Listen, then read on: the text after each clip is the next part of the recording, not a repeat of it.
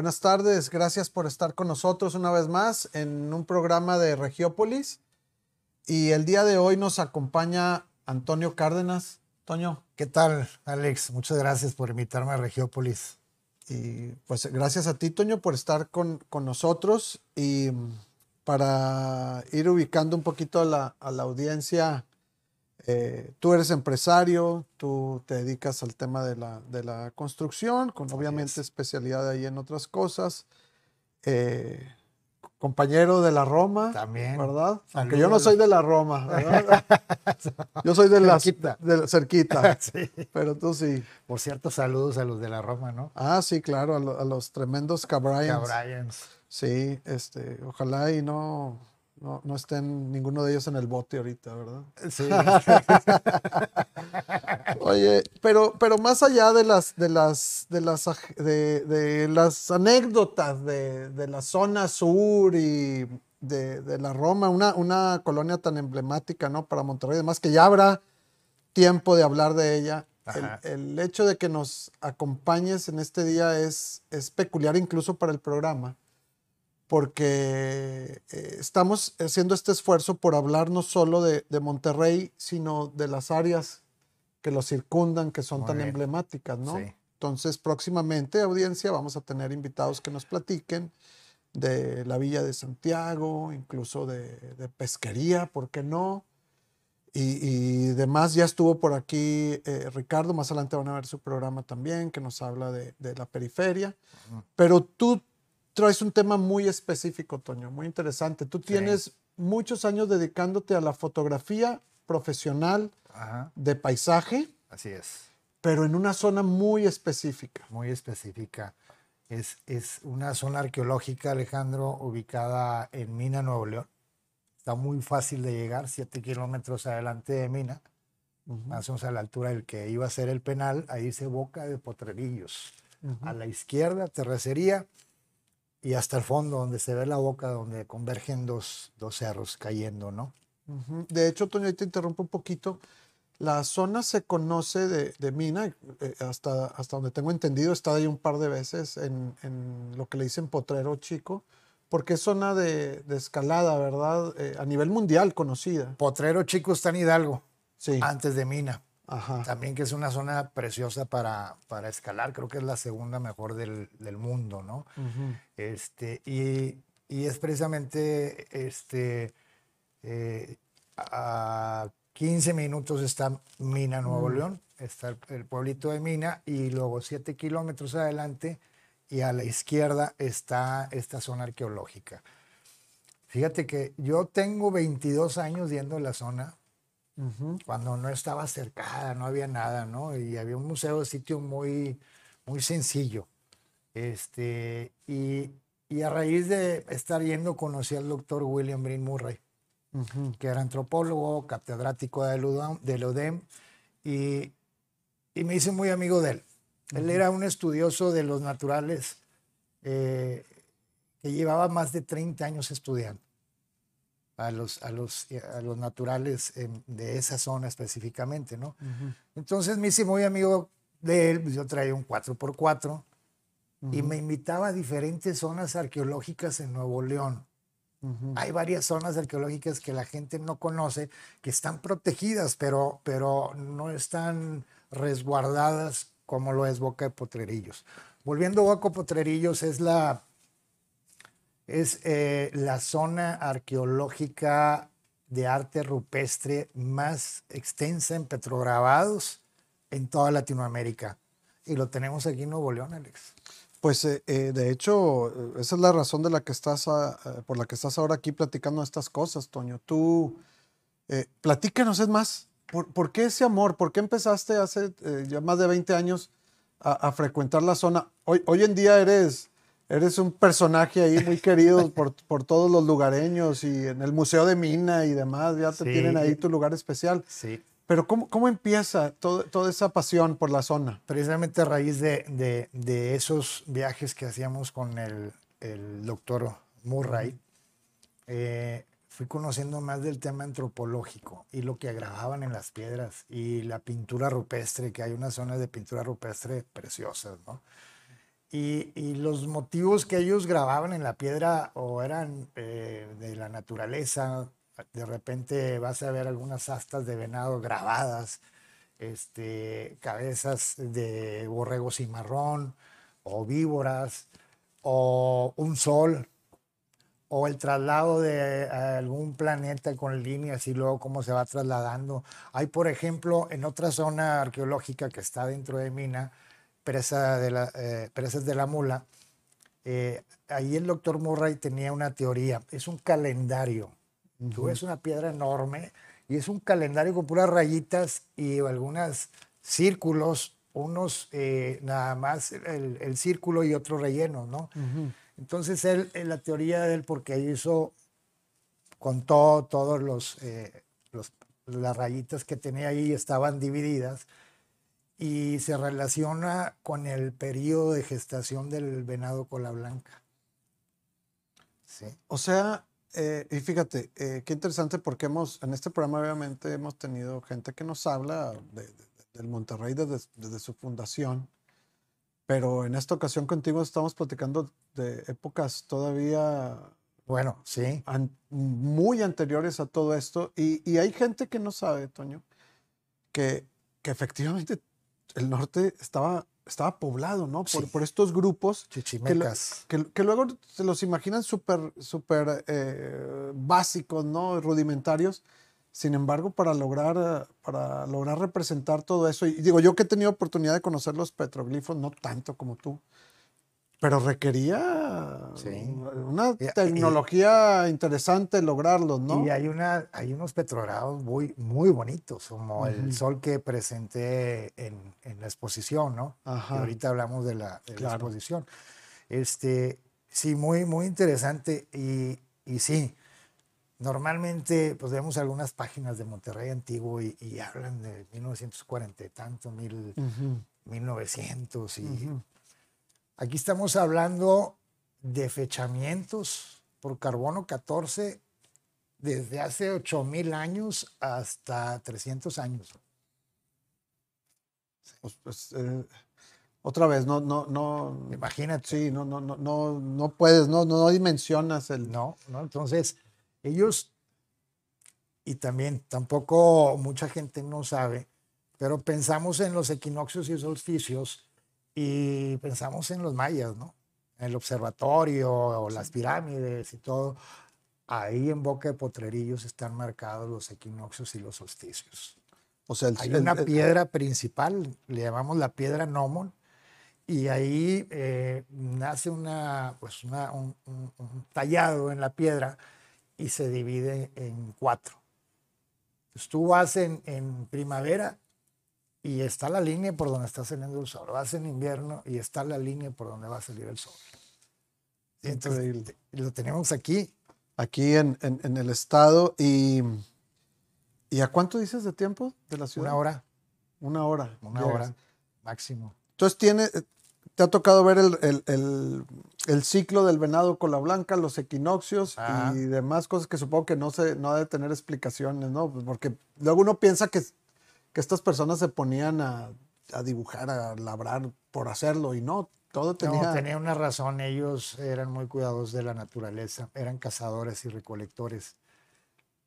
Cazaban con arco y flecha, cazaban con el atlat, el atlat era... Muéstralo ahí a la, audiencia, está interesante el, aparato este. Sí, pensamos en los naturales, ¿no? Que era arco y flecha y, y no, también utilizaban el atlat. De hecho, este me lo regaló el, doctor Murray. Entonces, este, esta era una herramienta que utilizaban ya para animales más grandes, ¿no? Eh, venado, cimarrón, este. Entonces es como una extensión del brazo, ¿no? Es una palanca. Eh, venía una lanza o un dardo, que era más o menos de este tamaño, y, lo aventaban, ¿no? Con la palanca, con el atlat. Y, y alcanzaba velocidades de 130 kilómetros. O sea, era un arma contundente, ¿no? Otra vez, imaginamos a los pobladores así súper rudimentarios cuando no es así. Platícanos la anécdota del, del, mamut también, que Mina es conocido sí. por, por sus mamuts, ¿no? Sí, eh, precisamente hay uno en el Museo de Bernabé de las Casas, ¿no? este, hay unas defensas de mamut que encontraron hace tiempo. Eh, Está impresionante el, tamaño, ¿no? Que el Bernabé Las está en Mina. Está, es, está en Mina, en el pueblito, ¿no? Y, y, en una ocasión, pues, a mí me gusta caminar sobre los senderos y eh, en esa ocasión estábamos caminando por el río Salinas y hay una pared tipo cárcava que le llaman, ¿no? este, que con las lluvias se fue transminando el agua más hacia la superficie, lejos del río, se fue transminando y se desgajó todo. Entonces cuando pasamos por ahí, vimos algunas áreas blancas. dije, ese es mamut. Y sí, efectivamente, era, era eh, le llaman un mamut arrastrado. Es, se, deshizo todo, ¿no? Al, arrastrarse con las corrientes, se, queda, queda a la orilla del río, ¿no? Eh, dimos eh, aviso a las autoridades de Lina. Fuimos con las autoridades de Lina, este, rescatamos una pieza del colmillo, era 60 centímetros de diámetro. lo que nos dice la paleontóloga es que era un mamut imperial, como de 9 toneladas. Eso es lo que pesaba el mamut imperial, ¿no? Porque era impresionante. Desde las ocho y media de la mañana hasta el atardecer, nos quedamos como Discovery, ¿no? Sí. Con las brochitas y con todo sacando los diferentes huesos que había, costillas y, y de algunos otros animales. Además de una capa de carbón. Una capa mm. de carbón que se lo llevaron para analizar y ver si estaba relacionado también este, con, con la época, ¿no? Y como has estado diciendo en el programa, y todo eso a una hora de aquí. A una hora de aquí. No necesitas ir al, al aeropuerto Felipe Ángeles para ver a los mamuts. Los tenemos, los tenemos Ahí está en Bernabé, las casas está un mamut y, y este, hay algunos otros fósiles en el Museo de Sitio. Y la verdad está muy padre. A mí me sirvió mucho Alex, eh, meterme en esto. Aparte que me apasionaba mucho todo este tema y luego fui retomando la fotografía fuertemente con el paisaje del desierto. Este, me ayudó mucho por el tema de, de la empresa, ¿no? Yo se cuenta que eh, por salud, Mm. Salía del sábado y salía con una colitis tremenda de estrés y todo, sabes, como la construcción, ¿no? Claro. Me iba en el jeep, tocaba terracería, bajaba en los cristales, desaparecía. ¿Quién te acompañaba en esas? Mi esposa Ana. Ella. Me sigue a todos lados, a todos lados. Qué bueno. Eso es bueno. Hemos ido a, muchos, muchos, hemos recorrido muchos caminos del desierto. Pero ese, eh, eh, el, amor que has adquirido por la zona, insisto, es, eh, bueno. pues al grado que ahora háblanos de esa faceta, Toño, el, la, fotografía. Empezaste a convertirse en, convertirte en fotógrafo de paisaje, pero, pero yo creo que es, sí, el, sí. el 90% del trabajo que conozco, al menos yo tuyo, es de la zona y por lo que ves inagotable, ¿no? Puedes seguir sacando este, eh, fotos de ahí. y, Hay unas postales así muy celosamente guardadas ahí en el desierto, ¿no? Yo lo que, lo que hice y todo ese aprendizaje del, del doctor Murray, que me transmitió de lo que grababan en, en las piedras, de lo que pintaban, dije, voy a hacerlo yo, pero con mi lente. Vamos a captar lo que ellos captaban y, hacían el petrograbado, ¿no? Y empecé eh, pues a obtener muchas fotografías de la zona de atardeceres, amaneceres, eh, fauna, eh, flora. Entonces, en el 2020 me habla doña Tinita Lozano, que es la presidenta del patronato de, del Museo Bernabé de las Casas en Mina, y me dice, oye, quiero que me apoyes con una exposición exclusivamente de Boca de Potrerillos. me dio en lo mío, ¿no? en lo que me gustaba. Y la exposición se llama Atmósfera Mística Boca de Potrerillos. Entonces, eh, digo, bueno, pues ¿qué vamos a tomar de Boca de Potrerillos? Si hay más de mil piedras grabadas, pues no voy a hacer mil fotografías de... No, vamos a, a hacer lo que envuelve la zona, que es bastante místico, ¿no? Entonces, eh, planeé hacer un, un día en el museo. Un recorrido de 28 fotografías como que si fueras llegando, pero a vuelo de águila. Sí. Entonces me llevé el dron, tomé algunas fotografías aéreas de toda la zona arqueológica, donde está el museo, luego más cerca del museo, ya en el museo. Y luego hay un sendero donde te vas a encontrar con flora, ¿no? Y yo me imaginé como un águila porque había un águila que queríamos mucho, que era de un compadre mío que tiene un rancho atrás, que puedes acampar ahí, hay palapas, zacatitas, uno hace su alberquita y todo, ¿no? Entonces, eh, esa águila andaba con nosotros y de repente se nos subía aquí el sombrero y... Caray, águila, este, águila. Pero libre, ¿no? Sí, que la tenía más No era mascota, era una águila de ahí de la zona. Él, él la, la, recoge de, de, polluelo porque se quebró mm. una, una patita y la cuida desde chico, ¿no? El, el, águila Harris. Y fue creciendo y creciendo y un día esto se le fue. sí. Tenía que volar algún día, ¿no? Claro. Estaba tristísimo mi compadre, ¿no? Y este, a los tres días regresa, ¿verdad? Pues quería comer. Yo creo que había batallado mucho y aprendió a, a comer ahí y, bueno, cazaba también y todo. Entonces me imaginé, se llama Chagui, se llamaba Chagui se murió. Me imaginé el águila llegando a Boca Potrerillos en un amanecer, la fotografía grande, de gran formato que tengo ahí, eh, como inicio del día, ¿no? Y vas haciendo un recorrido de toda la zona arqueológica, de tal forma que ves nuevamente los paisajes, ves fotografías de Chagui, hay un close-up muy padre del águila y una donde está emprendiendo el vuelo y se, se ven las alas una fotografía con movimiento muy, muy padre. Y así vamos llegando hasta el atardecer y luego hay un puente colgando y es una fotografía en la noche con un cielo estrellado y termina con una luna llena preciosa. Y ese es el recorrido. Entonces, yo hace seis años inicié con, con mi primera exposición. Fui invitado por la Facultad de Artes Escénicas y ha sido mi única exposición compartida. Y fue con alguien que, que me apoyó, creyó en mí, que en un principio decía que la fotografía no era arte, pero cuando vio mi trabajo le gustó mucho porque parecían pinturas, ¿no? Y, y, él era un artista, un gran maestro de la plástica, que era Héctor Carrizosa, amiguísimo mío. ¿Escultor? E, este, escultor y, y pintor, ¿no? que tiene su museo en Santiago, se llama Volare, vayan, que está precioso el museo con muchos, muchos cuadros de él, ¿verdad? Entonces, Acaba de fallecer. Sí, falleció. Él y Gerardo Cantú y Sergio Villarreal. Entonces, amigos los tres, muy, muy amigos. Entonces, mi primera exposición fue compartida con Héctor Carrizosa. Y ahí el maestro Rogelio Villarreal, que también se fue antes de la, de la pandemia, no murió de, de COVID, sino de otra situación, ¿no? Él, él, me decía, tú algún día tienes que estar y yo voy a hacer que estés en colegio civil.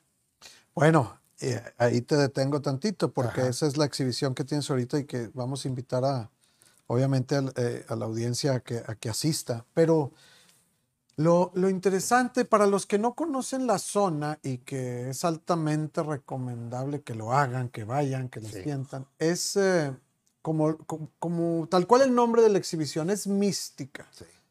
El, el, desierto, la parte desértica de nuestro estado y del estado de, Coahuila también. También es, perdón por la interrupción, pero es el desierto de Chihuahua que llegas también a Nuevo León. Sí, como, exacto, que, que como zona se conoce como el desierto de Chihuahua y, y, cruza el, el, Río Grande y llega hasta Nuevo México y demás, ¿no? Es, pero e, específicamente en esa zona puedes percibir ese ambiente surreal o hasta sobrenatural, ¿no? El, el, y tus fotos lo, lo, lo, retratan muy bien. Uno podría, cuando ve tus fotos, fotos Tony, puede decir, ah, pues, pues, pues está, retocada o tiene estos filtros. No, eso sucede, tal cual ahí, unos tonos que no ves en ningún otro lado. Insisto, esa esa sensación de estar en otro planeta en toda la zona. Y luego ya cuando lo juntas con los petroglifos y demás, es, es impactante. Esa, esa foto del amanecer, que se llama Amanecer de Fantasía de, gran formato, este, de hecho hay un fotógrafo, cuate mío, que me escribió, me dice, haz de cuenta que estoy ahí, me estoy imaginando el, el momento, el rocío de la mañana. Entonces, esa es la idea. Eh, meterse en la fotografía, en lo que se captó, lo que sentí yo en ese momento, poderlo transmitir, ¿no? y, se, y, se, y, se, logra bien. Ahora, quiero ser muy prudente con lo que, con lo que te voy a decir, pero eh, por un lado, claro que nos encantaría que, que todo el mundo sepa estas bellezas que tenemos y que están tan cerca y que todo el mundo debería de conocer y disfrutar y estar al tanto de nuestra historia, de nuestros antecedentes. Por otro lado, yo supongo que tú estás muy a gusto en que son contados con los dedos las personas que conocen la zona y que, que, van y la disfrutan, ¿verdad? Y mientras, mientras menos gente haya por ahí, más es posible preservar el lugar tal cual. Sí, mira, a, raíz de que pues es eh, la zona más importante de petrograbados, de arte rupestre, eh, gobierno del estado... De toda Latinoamérica, me dice. De toda Latinoamérica, el gobierno del estado junto creo que con el INA ya acercaron y hay un arqueólogo ahí, te cobran creo 50, 60 pesos la entrada. La recomendación es que lleva tu hielerita porque no hay tienda. Y es, un, es desierto, es un calor tremendo, sí. Y hay un camino, hay un sendero, ¿verdad? Entonces, este, ya está protegido. Bueno, siempre ha estado protegido, pero está más vigilado hoy en día, ¿no? Vale la pena ir este, como algo diferente un domingo, te vas temprano, Siete, siete y media, ocho. ¿Puedes llegar en carro normal o intentas traer 4x4? No, puedes llegar en coche normal. Este, son siete kilómetros de terracería. Este, y lo van a disfrutar bastante, ¿no? Este, de regreso pueden llegar al Museo Bernabé de las Casas. Sí, a Mina. e incluso puedes darle un poquito más e ir a Potrero, a Chico, que aunque no te guste la escalada. No, vas a ver el paisaje. Las, tomado unas fotografías de ahí increíbles, ¿no? Sí, las formaciones rocosas de esa zona, eh, si eh, nosotros somos apasionados de, la Huasteca, en, por, por, todas estas formas extrañas que, ocurren. son únicas las de la Huasteca, por decirlo así, es, son únicas formaciones en, el mundo, ¿no? Sí, sí, no, no, encuentras otros lados igual estas, estas, eh, esta serie de, de, secciones de piedra levantadas, pero en Potrero Chico, en otra escala, y, y el, el, el, fenómeno este que se forma, que se llama potrero, supongo, por, porque se hace como un cerco circular tienes encerrado. Una tienes una entrada hacia... Y luego está rodeado de esas formaciones rocosas extrañísimas. Es otra vez, te, te, te, te sientes como si estuvieras en, en, en, otro planeta, ¿no? Sí vale la pena entonces ir hasta Boca de Potrerillos, pasar de ahí de regreso llegar. Hay una panadería buenísima. Ahí, ¿En dónde? Eh, en Mina. Ya, en Mina, ya llegando a, de regreso, entrando en Mina del lado derecho. Este, no, es el mejor pan que he comido, ¿eh? La verdad. ¿Cómo se llama la panadería? No recuerdo. Está del lado derecho, eh, en la primer bajadita Perfecto. de la carretera. Hay que hacerlo. Sí. van a ver siempre lleno de coches, ¿no? Ah, es la panadería, lo van a ver, pero. Buenísimo. Oye, Toño, ahora sí, hablemos de, de cómo eh, finalmente logras esta exhibición tan importante que está ahorita en el, en el Colegio Civil. Me, encantó eh, estar contigo en el evento de inauguración. Gracias por acompañarme. También este, con, con, el presidente municipal. Y, y fue también una oportunidad de conocer el, el, Colegio Civil, que es un edificio hermoso, ¿no? Hermosísimo. Y el trabajo que, que se ha hecho en su restauración eh, eh, buenísimo también. Felicidades a Elisa Raquel que, que, ha estado ahí participando en ello. Y vale mucho la pena, ahorita platicas tú la exhibición, pero no quiero dejar pasar la oportunidad de que vayan al Colegio Civil, admiren el edificio. Acuérdense que es de los pocos edificios que quedan de 1800 en la ciudad, junto con la catedral. También Elisa nos platicaba esas cosas. Hay creo que cinco edificios de 1800 y pico solamente en la ciudad. Y luego ya entras y puedes encontrarte con la exhibición de tus fotografías de atmósfera mística, ¿no? Es, en la caja de cristal sur. Hay dos como cajas de cristal, dos áreas de exhibición. Esas son exclusivamente para fotografía, ¿no? este, podrás ver en estos momentos una, también a Saskia Juárez, ahí está. Padrísima la, pintura, el trabajo de Saskia, también de unos cerros con mucha iluminación, mucha luz, muy bonito, ¿no? Hay un botero ahí también. Mira. Hay un botero en colegio civil.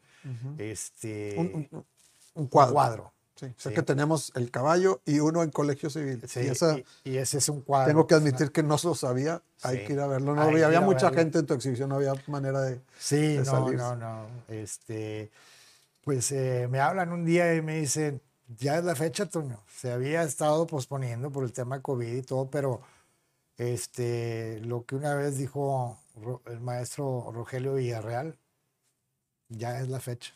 Estás invitado al Colegio Civil y bueno, llegar a colegio civil para mí fue algo muy importante para poder exponer mi, mi trabajo, ¿no? Este... Y, una pregunta que te iba a hacer, ¿tiene que ver con la exhibición que estuvo en el, en el Museo de Mina? ¿Es la misma? ¿Es diferente? Sí, es... es la misma del 2020, del aniversario 32. Ok. Y luego ya se paró. Traíamos intención probablemente de ir al obispado y colegio civil, hacerlo itinerante para que la gente fuera conociendo lo que, lo que hay, ¿no? Entonces... Este, Por el COVID y todo eso se sí, se detuvo todo, ¿no? Eh, entonces me avisan y le dije, pues yo estoy listo, vamos a, a, este, exhibir, a exponer y este, la verdad muy contento, ¿eh? fue mucha gente, bastante gente y este, que me ha seguido en, en Instagram o en Facebook porque lo único que publico yo es pura fotografía. Me encanta compartir mi trabajo. Pero sigues sacando fotos de la zona, sigues haciendo acervo. Así es. ¿Tienes, al, además, vendes estas fotos o no? ¿Son de tu colección personal o las donas? ¿Cuál es tu Mira, en el, caso, en el caso de estas fotografías, como es una zona arqueológica, no puedo lucrar con estas fotografías. Es una colección mía, este, porque eh, se requiere de un permiso especial mm, con el INA, pues, es una zona arqueológica, los derechos. Eh, entonces, eh, cuando expuse la primera vez en, en, Bernabé las Casas, en el museo, pero les dijo, no se va a lucrar, son fotografías que yo tengo ahí desde hace años y es mi colección que pues, terminando, yo lo voy a poner en mi casa, ¿no? Este, toda la, la colección este, sí llegó una persona que dijo, oye, ¿cuánto cuesta la del puente con las estrellas? Este, le dije, híjole, tristemente no te la puedo vender, es, es mía, este, de mi colección. Ya posteriormente pues, haremos algo de astrofotografía, buscaba algo de astrofotografía este, para una apuesta de, de teatro que habla de un fotógrafo. Entonces, eh, Y así me han preguntado, ¿no? Entonces, no puedo, no, con esa colección no puedo lucrar. Es algo muy mío, algo y, que me y, qué bueno y mejor. Si todo esto empezó, como dices tú. Es un hobby. Como una manera de desestresarte y terminar en esto, pues. Padrísimo. Qué, mejor, ¿no? Y eso es lo que pasa cuando haces las cosas con pasión, Alejandro. Este, nunca esperas, yo jamás esperé exponer en colegio civil. Nunca me lo imaginé. Todo se fue dando y claro que se requiere de, cuando tienes pasión, pues hay una responsabilidad por hacer las cosas bien, actitud, es un todo, ¿no? La pasión. Entonces, los resultados vienen solos. Pues ojalá y estos esfuerzos como el de Regiópolis, que también es pura pasión, terminemos en colegio civil cuando haces, haces algo que te gusta, que te, que te llama, que te llena. Claro, y aquí la, pasión que, nos, que nos, nos llena a nosotros es Monterrey y sus alrededores y el estado. Lo podrás ver por, por los temas de todos los invitados que han estado aquí. Quiero hacerte una pregunta muy técnica porque sé que en la audiencia tenemos también expertos en la fotografía y, no solo en la audiencia, el mismo Rodrigo Ramos, este, mi socio en, en este esfuerzo, que es un apasionado de la fotografía, seguramente le interesará escuchar qué equipo usas Full frame, full frame, Canon 6D Mark II. Tengo varios lentes, tengo 150 600 con extender 2X, tengo, tengo 150 este, 200 también. Eh, y para, la, y, para el tiempo de exposición y todo eso ya son técnicas de... Sí, ya es un gran angular. Este, Dependiendo ahí, por ejemplo, el, el, de la, el del puente, este, es una toma de de 6 a 8 segundos más o menos. Mm. Para que no salga las estrellas corridas, ¿no? Sí, que se ven luego así. Así es. Entonces, este, seis, segundos máximo. Ya, ya ves. Entonces, este, y bueno, algunos otros lentes. La verdad es que a donde voy cargo con 12 kilos de, equipo. Me fui a, a, Italia y a España. Y no crees que llevaba mi ropa y por si se me quedaba la maleta, no, llevaba mi cámara, llevaba los 12 kilos. Y tomé muchas fotos, ¿no? En, en, Italia y en España. Bien, ahí donde lo ven a, a, Toño, eh, eh, también me lo encuentro seguido en juntas de, de construcción, de, de, gritos, sombrerazos y, negociaciones y cuándo acaban y por qué tardan tanto. Y, y lo menciono porque qué bueno que, que encontraste esa pasión ahí y, y nos interesaba mucho en, en, Regiópolis tener a gente como tú, porque, insisto, estamos rodeados de, de unos lugares en nuestra ciudad, en nuestro estado, que infortunadamente pocos conocen. Y tú, pues tú encontraste ahí. no te quedes el sábado o el domingo en casa, salte. No te vayas al, al, centro comercial, ¿verdad? O, al, a taquear nada más. Algo diferente. Pues, hemos recorrido desde la carretera nacional Cola de Caballo, todos los lirios, salimos a la carretera de, de Saltillo, Matehuala, y luego llegamos por García, bueno, la carretera de Saltillo, Monterrey, Saltillo, y luego García, toda la vuelta hemos, hemos hecho unos recorridos padrísimos. Excelente. De ocho, ocho, horas cuando menos, ¿no? En el Jeep. Qué bueno, pues eh, muchas gracias por haber estado con nosotros En, en, este programa y e insisto mucho, ya ven, tiene una opción más de, de lugares por, por conocer, eh, llenos de, de, historia y en el caso de Boca de Potrerillos, de esta atmósfera mística, ¿no? Que no seas tú el único que la, que la disfruta. Vayan, se van a divertir, este, van a aprender y el que va una vez regresa. Yo estoy seguro. Perfecto. Pues eh, muchas gracias por haber estado con nosotros en un programa más de Regiópolis. Toño, gracias. Muchas gracias Alejandro, muchas gracias Regiópolis y buenas tardes a todos.